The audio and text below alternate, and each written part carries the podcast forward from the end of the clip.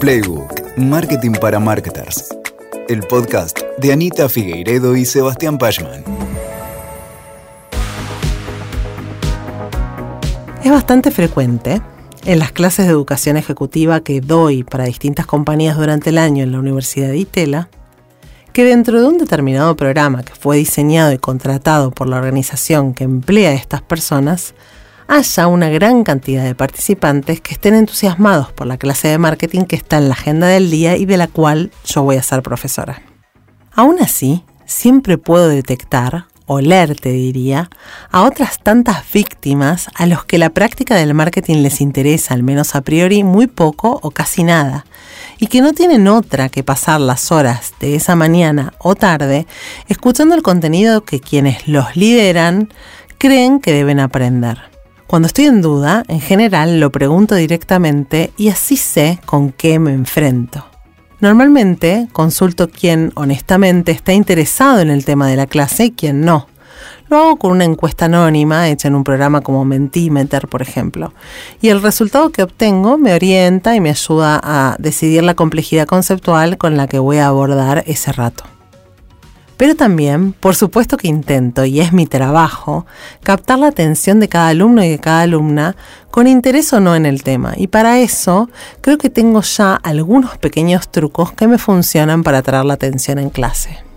Te cuento uno que descubrí de casualidad y que ahora uso cada vez que doy una clase de experiencia de cliente. Si veo que la audiencia piensa que el tema no le es relevante, empiezo preguntando quién de todos y todas las presentes quisiera que yo le dé una fórmula que podría ayudarlos a ganar, a partir de conocerla, algunas discusiones de pareja. Ah, magia. Veo cámaras que se prenden y ojos interesados. Ahí, hasta quien está menos enganchado con el tema levanta la vista encontré que no falla prometer que voy a aportar una herramienta que puede funcionar como el as bajo la manga en alguna discusión futura. Al fin y al cabo, es universal querer tener razón. Y nada nos ayuda más a argumentar y a ganar discusiones que aprender un poco acerca de cómo tomamos decisiones. Hola, soy Anita, cofundé Proteína Marketing y soy profesora de estrategia de marketing. Y esto es Playbook. Entender la manera en la que tomamos decisiones puede ser muy valioso para las y los marketers en nuestra profesión, pero también es algo que puede servirnos para nuestra vida. Todos los días cada persona toma miles de decisiones grandes y pequeñas. Muchas de estas decisiones son decisiones de compra o de consumo, que son sujeto de estudio de la disciplina del marketing. No es infrecuente que sintamos o pensemos a nuestros mecanismos de pensamiento como infalibles, asociándolos con metáforas racionalistas, creyendo que tenemos un aparato crítico perfecto o una memoria similar a la de una computadora.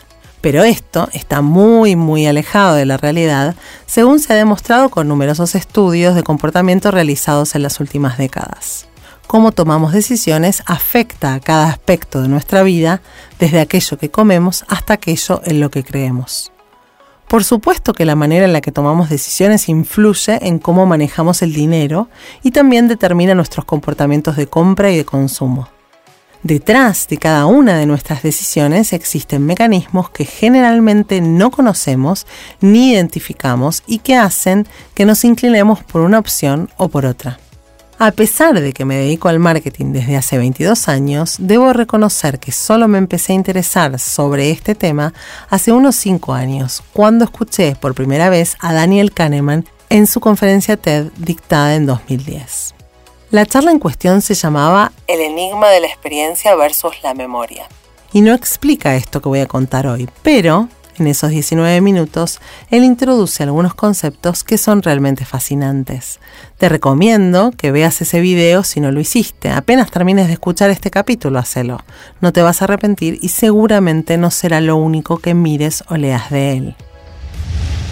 En fin, te contaba que a partir de entrar en este mundo nuevo, como le pasó a Alicia cuando siguió al conejo blanco a la madriguera, empecé a encontrarme con una cantidad enorme de aspectos que nunca había considerado, principalmente por haber llegado a la disciplina de marketing desde el mundo de la administración de empresas y no desde la psicología o desde las humanidades. Como suele pasar, cuando empezás a ser consciente de lo que no sabes de un tema, ya estás en una mejor situación. Así me di cuenta que necesitaba estudiar y entender mucho más la toma de decisiones para poder comprender y predecir de manera más efectiva el comportamiento de las audiencias. Y en ese camino estoy encontrándome con conceptos súper interesantes. Por supuesto, no me considero ninguna experta o eminencia en este tema particular, ni mucho menos. Pero es cierto que ya llevo unos años metiéndome y leyendo y tal vez te pueda acompañar a que a partir de este episodio hagas lo mismo. Entonces, esta es mi propuesta. En el próximo rato voy a compartirte el resultado de mi lectura e investigación. Vamos a hablar en este episodio principalmente de los siguientes conceptos estudiados y difundidos por Daniel Kahneman. 1. El sistema 1 y el sistema 2 de pensamiento. 2. La existencia de sesgos que afectan nuestra toma de decisiones. Y 3. Vamos a intentar vincular estos conceptos con la disciplina del marketing. Te contaba que Daniel Kahneman es un psicólogo que ganó, entre otros centenares de premios y distinciones, el Premio Nobel de Economía por sus estudios pioneros respecto a la manera en la que tomamos decisiones.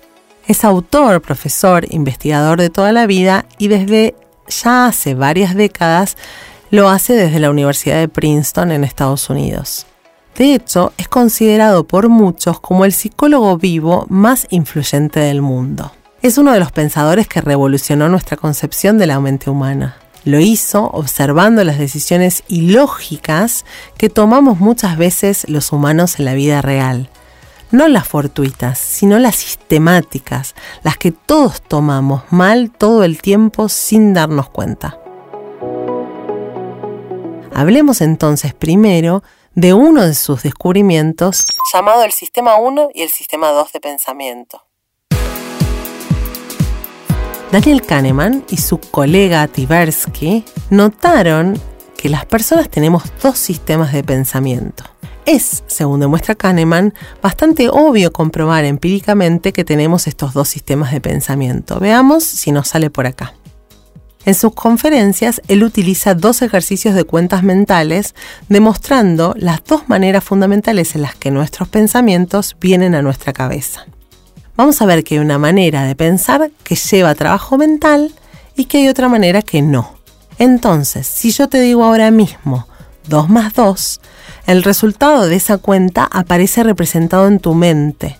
No lo tuviste que sumar, no lo quisiste sumar de manera voluntaria. Ese resultado es algo que te pasa. El número 4 no requirió esfuerzo y se dio de manera inmediata.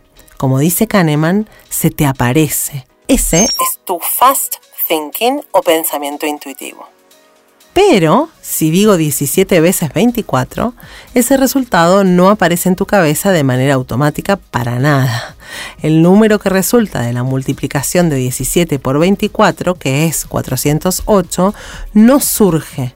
Si querés llegar a ese resultado, tenés que, primero, reconocer que lo que te digo es una multiplicación. Luego tenés que evocar la manera en la que te enseñaron a multiplicar en la escuela. Luego tenés que aplicar esa manera a los números que te di. Y luego llegar así al resultado, hacer la cuenta y llegar al resultado. En fin, es trabajo, trabajo mental. Ese es tu slow thinking o pensamiento esforzado.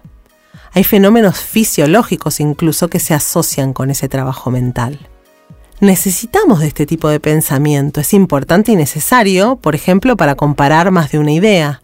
Comparar una cosa con la otra requiere del pensamiento esforzado. Por ejemplo, cuando tenemos que elegir entre dos opciones de forma deliberada. Otra cosa que requiere esfuerzo mental es el autocontrol. Tu slow thinking tiene elementos de intención, de atención y de control. Es algo que vos haces, entonces, por un lado está este sistema 2 que podemos llamar analítico, la parte deliberada y lógica de nuestra mente, que es capaz de analizar un problema y de encontrar una respuesta racional. Pero hacer esto requiere esfuerzo y concentración. El sistema 2 es la parte de nuestra mente de la que somos conscientes, es lo que pensamos como la voz en nuestra cabeza, según explica Kahneman. Nos identificamos personalmente con lo que pensamos de manera consciente y con lo que elegimos de manera consciente. Nos sentimos los autores de esos pensamientos. El sistema es experto en la resolución de problemas, pero es lento. Por eso se le dice slow thinking. Y esto nos requiere una enorme cantidad de energía. Por eso mismo es que este sistema es extremadamente perezoso. Además, cuando aplicamos el slow thinking aparecen limitaciones. Nuestra manera de usarlo es limitada. Por ejemplo, no podemos hacer más de una cosa a la vez. Daniel Kahneman incluso dice que no debemos intentar hacer más de un pensamiento de slow thinking en conjunto. Es decir, si dos cosas te demandan esfuerzo, por ejemplo, multiplicar 17 por 24 y hacer una maniobra difícil manejando en una curva en U, por ejemplo, esas son dos cosas que no deberíamos hacer juntas. No se puede. Por el otro lado, tenemos el otro sistema, el sistema 1, que podríamos llamar de pensamiento intuitivo, que es rápido y es automático. Este sistema es increíblemente poderoso, tanto que es responsable de casi todo lo que decimos, hacemos, pensamos y creemos. Y sin embargo, no necesariamente nos damos cuenta que esto es así. Es una suerte de piloto automático que tenemos las personas y tiene un mecanismo propio. Casi todo el tiempo nuestra mente rápida e intuitiva está en control de nuestra vida, encargándose de manera eficiente de las miles de decisiones que tomamos a diario. Por ejemplo, manejar. O un jugador profesional de ajedrez que juzga todas sus jugadas desde el pensamiento intuitivo. O, si digo la palabra mamá, no aparece en nuestra mente una sola manifestación o pensamiento, sino que aparecen asociadas muchas, muchas cosas, incluso hasta reacciones físicas en, en nuestro cerebro, asociadas con la palabra mamá. Es con este sistema de pensamiento que cada uno de nosotros saca conclusiones sobre las distintas situaciones sociales, por ejemplo. Es la manera que tenemos de reconocer una determinada situación social como tensa o amigable, ¿no? Por ejemplo, cuando entramos a una reunión. O cuando reconocemos a un amigo o amiga caminando hacia nosotros, hacemos mucho más que acordarnos de su nombre. Aparecen en nuestro pensamiento un montón de asociaciones respecto de esa persona. Además, por ejemplo, si identificara que mi amigo parece triste o cansado en su expresión, si previamente estuve en conocimiento de un factor que podría explicar ese hecho, nuestro cerebro va a asociar de manera automática la expresión con ese conocimiento que teníamos antes. Algunas nociones del pensamiento intuitivo están con nosotros desde tiempos ancestrales, como el miedo a las arañas, o algunas reacciones que tenemos cuando nos sentimos amenazados o en peligro. Pero también ese sistema 1 se nutre y se constituye de cosas que tenemos aprendidas y de cosas que recordamos.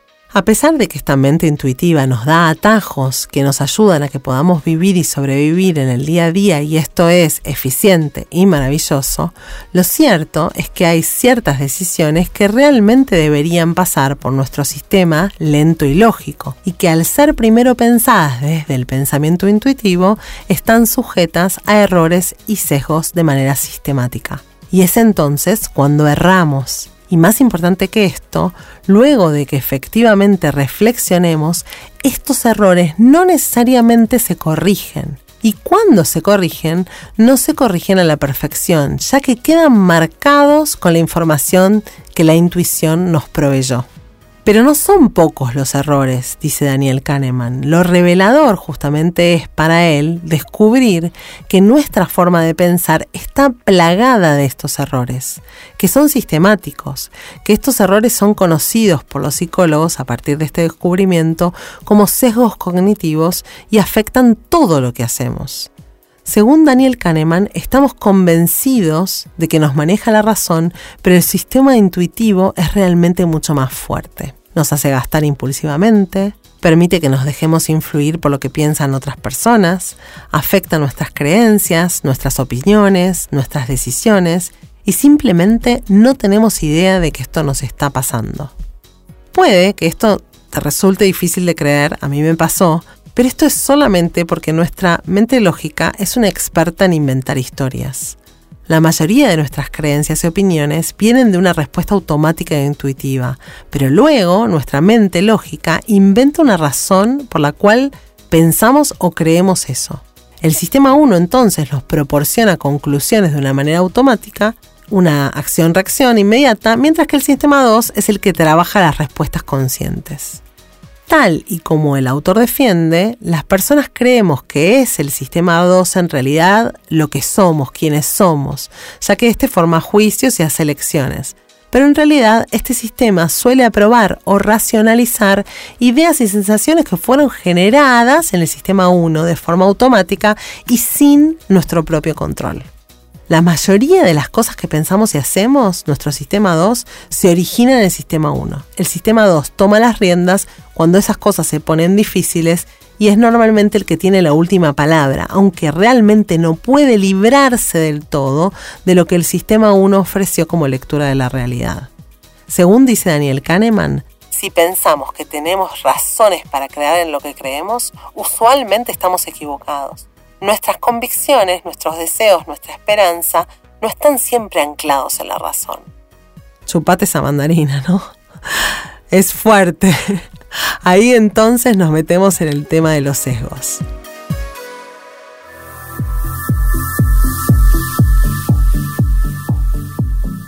Desde que Kahneman y Tversky empezaron a investigar esta visión radical de la mente, la lista de sesgos cognitivos que fueron identificados ha crecido considerablemente. Vamos a nombrar algunos, pero desde ya aclaro que este es un tema enorme y no nos alcanza el episodio para cubrirlo por completo.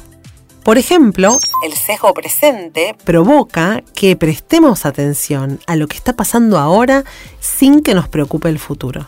Entonces, si te ofrezco media caja de chocolates dentro de un año, o una caja entera en un año y un día, probablemente vas a elegir esperar un día más, eligiendo la oportunidad de tener la caja entera dentro de 366 días. Pero si te ofrezco media caja de chocolates hoy o una entera mañana, lo más probable es que aproveches la media caja de chocolates ahora mismo y no te importe la media que puedes ganar en 24 horas. Esperar un día adicional dentro de un año parece insignificante, pero hacerlo cuando enfrentamos una promesa inmediata parece imposible. Este sesgo es el sesgo que nos podría llevar a comer en exceso, a fumar, a mandar mensajes de texto mientras manejamos, etc. Este es el sesgo presente. También está el sesgo negativo, que significa que los eventos negativos son más fáciles de recordar que los positivos. Implica, por ejemplo, que por cada pelea que uno tiene en una relación, se necesitan muchas más memorias positivas que hagan el contrapeso suficiente para mantener el equilibrio. Y yo sé que estás pensando en tu marca ahora, ¿no? ¿Cómo afecta este sesgo negativo en un posicionamiento? Un montón. También te puedo contar acerca del sesgo de confirmación. Este es un sesgo bastante peligroso. Es la tendencia a encontrar evidencias que confirmen aquello que ya creemos. Por eso, compramos los diarios que están de acuerdo con nuestras opiniones. Esto es bastante alarmante porque ese sesgo hace que muchas veces ignoremos la evidencia que tenemos frente a nuestros ojos. Lamentablemente, los sesgos no son algo de lo que las personas podamos escapar, ni nosotros ni nuestros consumidores. Según la investigación científica hasta hoy, las técnicas para eliminar los sesgos cognitivos no funcionan. Los sesgos explican muchas de las cosas que hacemos mal, gastar por impulso, confiar en las personas equivocadas, no tener en cuenta otros puntos de vista, sucumbir a una tentación. Vos, yo, nuestras audiencias y todas las personas estamos tan plagadas de sesgos que es difícil creer que alguna vez tomamos una decisión racional. Aunque déjame decirte que a Daniel Kahneman no le gusta decir que somos irracionales.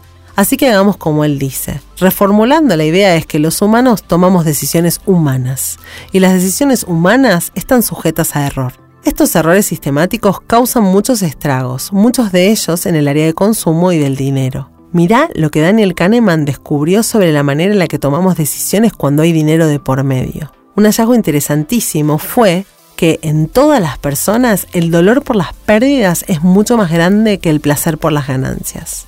La idea gira en torno a una diferencia crucial en la manera en la que respondemos cuando ganamos o cuando perdemos, y a nuestra predisposición a arriesgarnos. Mira este ejemplo que estudió con dos escenarios.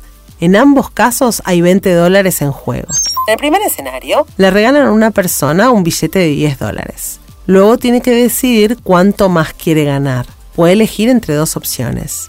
La opción segura es que le regalen otros 5 dólares o puede arriesgarse y apostar su suerte a la moneda. Si cae cara y acierta, le van a dar 10 dólares y si no, nada. La mayoría de la gente a la que se le presentan estas opciones eligen la segura, prefiriendo asegurarse los 5 dólares adicionales. En el segundo escenario, le dan a una persona 20 dólares. Esta vez la elección está entre devolver 5 dólares o apostar a la moneda. Si sale cara, no pierde nada, pero si sale seca, pierde los 10 dólares. En este caso, la mayoría de las personas se arriesga. A pesar de que en el lógico y razonable sistema 2 de nuestro cerebro podemos ver y nos podríamos dar cuenta de que en ambos escenarios el resultado es el mismo, quedarse con 15 o arriesgarse a terminar con 10, o con 20, este sistema 2 es muy perezoso. Y en su lugar, el rápido sistema 1 hace un cálculo aproximado y a este sistema no le gusta perder. En el corazón de todo esto está el sesgo que se conoce como la aversión a la pérdida y afecta muchas de nuestras decisiones financieras. Kahneman notó que sentimos el dolor de la pérdida mucho más que el placer de la ganancia. La relación es casi de 2 a 1, dice él. Además, cuenta que cuando pensamos que estamos ganando no nos arriesgamos, pero cuando estamos enfrentando pérdidas, la verdad es que podemos ser bastante insensatos. Esta versión a la pérdida no solo afecta a la gente que hace apuestas, puede afectar a cualquiera de nosotros en cualquier momento, con cualquier decisión, sea financiera o no. Y así podría seguir y seguir contándote de lo que fui aprendiendo en los últimos años respecto de cómo tomamos decisiones y de los sesgos, pero no puedo terminar este episodio sin consultarle acerca de este tema a una psicóloga cognitiva especialista en género y diversidad y negocios inclusivos, que además es una marketer y que además es mi muy querida amiga desde que tenemos 17 años. Se llama Cintia González Oviedo. Cintia es la emprendedora que fundó y dirige Bridge the Gap, que es una consultora experta en género, diversidad y comunicación inclusiva. Ella estudió y estudia estos temas desde toda la vida. Trabajó en marketing muchos años y desde hace cinco años se dedica exclusivamente a ayudar a empresas, marcas y agencias a que incorporen capacitación y herramientas para intentar que los atajos heurísticos y los sesgos no comprometan de manera peligrosa el futuro de las organizaciones. Lo primero que le pedí a Cintia es que nos diga por qué los sesgos son peligrosos para las y los marketers y cómo pueden afectar y comprometer un posicionamiento de marca. Ella me dijo, una de las preguntas eh, que me suelen hacer los equipos de trabajo, eh, sobre todo desde el punto de vista de las agencias y de las marcas, es por qué los sesgos y estereotipos son peligrosos y por qué deberían capacitarse en este tema. ¿no? He hecho un recorrido de unos cuatro años, de hecho empecé trabajando con agencias de publicidad y marcas, justamente porque mm, en ese caso una, una marca había hecho una campaña y en poco tiempo, cuando la volvieron a, ver, les había parecido que no la podían sacar. Habían pasado seis meses solamente entre que la habían aprobado y la iban a sacar y algunos eventos, sobre todo eventos externos, lo que hizo es que empezaran a ver algunas cuestiones que no habían visto en su momento. Entonces, digamos, de 2018 a esta parte eh, empezó a haber un incremento bastante fuerte de la preocupación de los comunicadores sobre los estereotipos, sobre todo de género y de diversidad en general, y los sesgos. Acá quiero marcar dos, dos diferencias. Los sesgos tienen que ver con, con mecanismos que son atajos más cerebrales, que no se pueden eh, eliminar prácticamente porque tienen que ver con la forma en la que procesamos la información. Y por otro lado están los estereotipos, que también son necesarios, que también son parte de cómo somos los seres humanos, pero que tienen que ver con más una carga sociocultural que vamos adquiriendo de acuerdo a los entornos en los que nos movemos, de acuerdo a la familia, de acuerdo a las instituciones por las que transitamos, eh, y van haciendo ese conjunto de normas, de creencias y valores que tenemos todas las personas. Una de las cosas que yo más les digo a los comunicadores y a las marcas cuando trabajamos es que tienen que entender que no se trata simplemente de una sensibilización en estos temas por, eh, digamos, como una reflexión, sino que esto es una profesionalización de lo que están haciendo. Eh, y en general, cuando se consulta, lo que ha pasado en estos años es que empezó siendo una consulta cuando había un problema reputacional, una crisis en redes sociales que inició quizás por una campaña que estaba este, reproduciendo estereotipos en general de género y que tuvo fuerte eh, repudio en redes sociales, ahí es cuando llegaba la capacitación. Hoy ya no, hoy ya está más instalado el tema de que se necesita una capacitación más profunda que no alcanza con una charla y que están más conscientes que no ven determinadas cosas, porque en realidad cuando, lo, cuando uno está trabajando, uno trabaja no solamente con su currículum, con, con, la carrera con la que trabajó, este, con su formación técnica, con su trayectoria laboral, sino que nosotros trabajamos implementando valores, implementando nuestro paquete de creencias que no tienen nada que ver con lo profesional, sino con lo personal. De hecho, es muy común que me digan, bueno, nos juntamos en la agencia o nos juntamos en la marca y sí, antes de sacarlo estuvimos debatiendo y ahí siempre también este, les digo, no, no se trata de debatir como en un grupo de amigos y, además los temas estos de, diversidad, de perspectiva de género dan para debate. Una cosa es debatir y otra cosa es profesionalizar. Eh, entonces siempre lo que, lo que apunto por lo menos desde Bridge the Gap, es a construir argumentación. O sea, vos podés este, argumentar desde un lugar sólido, sin ser un gran especialista, por qué estás diciendo que tal cosa es comunicación responsable o tal otra está reproduciendo estereotipos y puede ser un riesgo. Y eso es un gran capital para un equipo de trabajo. En general hay un tema de mindset de pensar que con una charla de sensibilización alcanza, pero cada vez más se está notando la necesidad de construir argumentos hay varias preguntas que se repiten en todos estos espacios de, discusión, eh, de, capacitación que yo tengo hace años, y uno de ellos es, bueno, pero a veces el cliente me pide tal cosa. Bueno, al cliente cuando vos le argumentás, yo puedo dar fe que cuando el, cliente vos le argumentás con, con conceptos y cuando le explicas por qué no y por qué eso es un riesgo para su marca, lo pueden entender. Entonces, en este sentido, ¿por qué serían peligrosos los sesgos, los estereotipos? Bueno, hoy las marcas, las audiencias, sobre todo las nuevas generaciones, las organizaciones en general, tienen como valor eh, hacer una comunicación responsable. Y de la manera en la que venimos trabajando eh, históricamente, sin tener este tema en agenda es hoy un riesgo para esas marcas. De hecho, cada vez más hay marcas que llegan muchas veces pidiendo que quieren un branding inclusivo, que quieren ser percibidas como marcas inclusivas. Entonces ya no se trata solamente de una posible crisis reputacional que, este, que, pueda suceder por, por algo en las redes sociales, sino también que las marcas están pidiendo un posicionamiento concreto eh, respecto a ser una marca percibida como una marca responsable, inclusiva, que no reproduce estereotipos de género, este, que además eso tiene que ver en general con las estrategias no solamente de marca, sino de, la, empresa este, como grupo en general. Hay muchas empresas que tienen compromisos firmados, entonces empieza a ser una cuestión mucho más integral. Con lo cual, parte hoy de ser un profesional de la comunicación implica estar cada vez más eh, con estos temas, eh, formado, capacitado, y en ese sentido nosotros desarrollamos el sello púrpura, que es una certificación específica para comunicadores para que progresivamente puedan adquirir algunos conceptos. También debatimos y analizamos casos y sobre todo esto de que empecemos a ver aquello que no vemos porque fue, está naturalizado. Entonces, eh, el punto es justamente eso, poder ver lo que está naturalizado y que porque fue naturalizado inclusive por los medios de comunicación no lo vemos y de repente lo empezamos a ver. Me encanta hablar con Cintia porque su consultora, entre otras cosas, creó metodologías y herramientas que pueden ayudar a los marketers. Una de ellas es el sello Púrpura, que es una certificación gratuita disponible para las agencias creativas.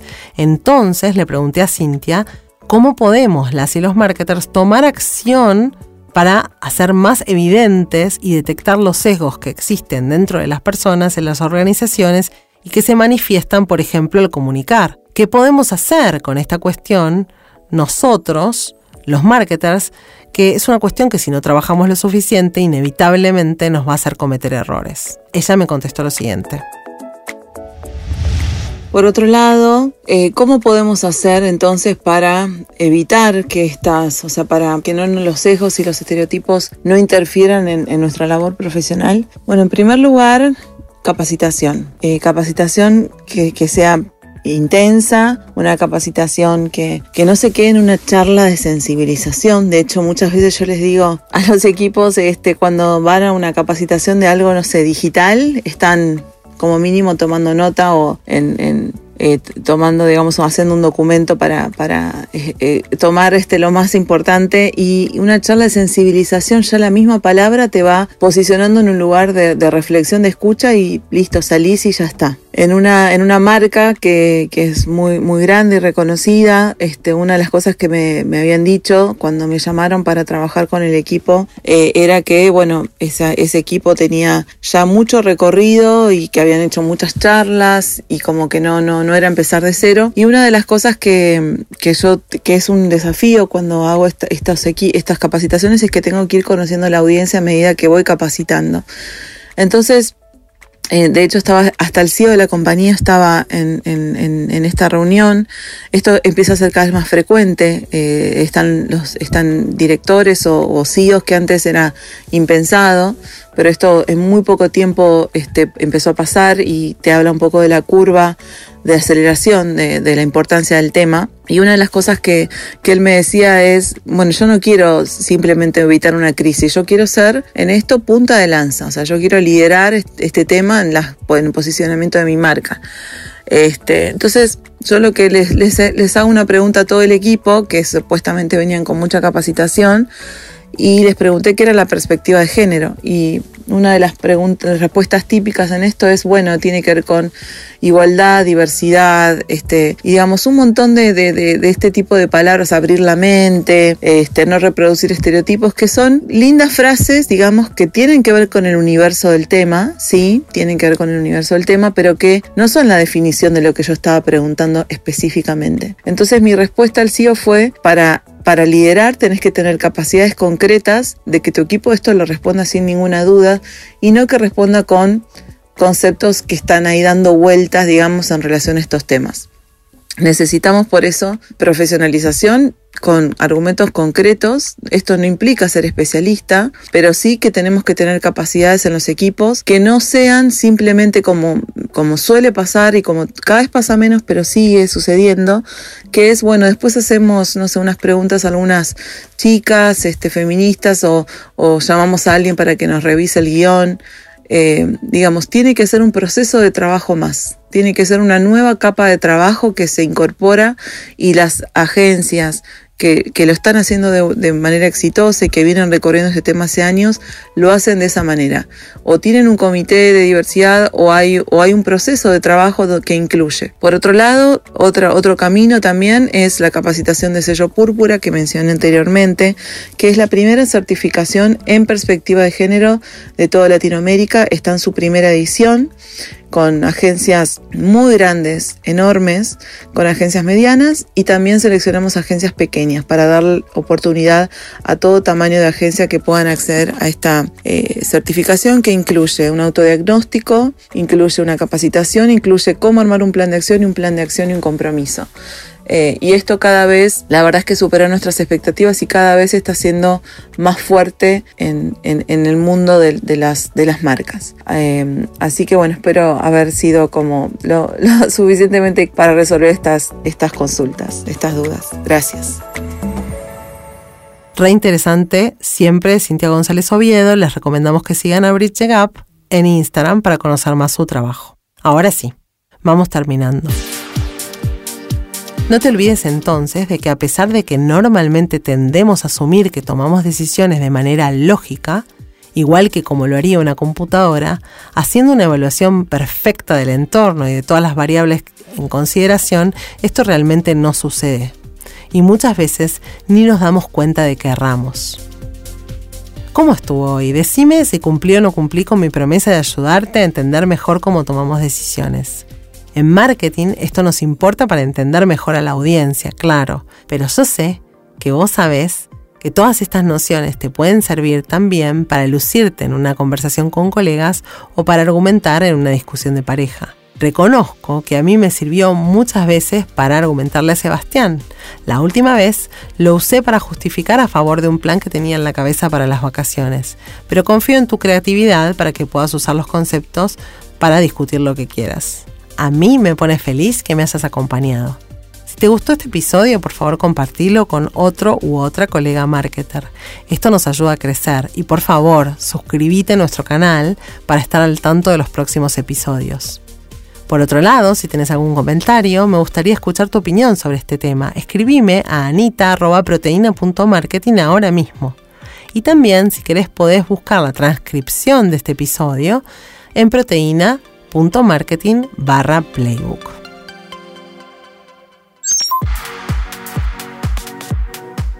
Escuchaste a Anita Figueiredo hablando sobre cómo tomamos decisiones.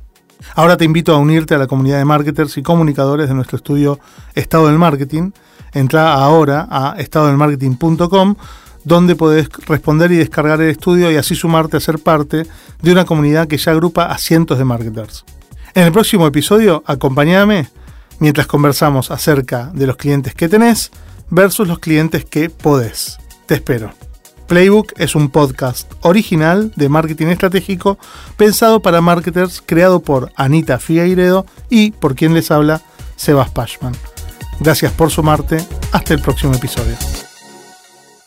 Escuchaste Playbook, Marketing para Marketers. WeToker. Sumamos las partes.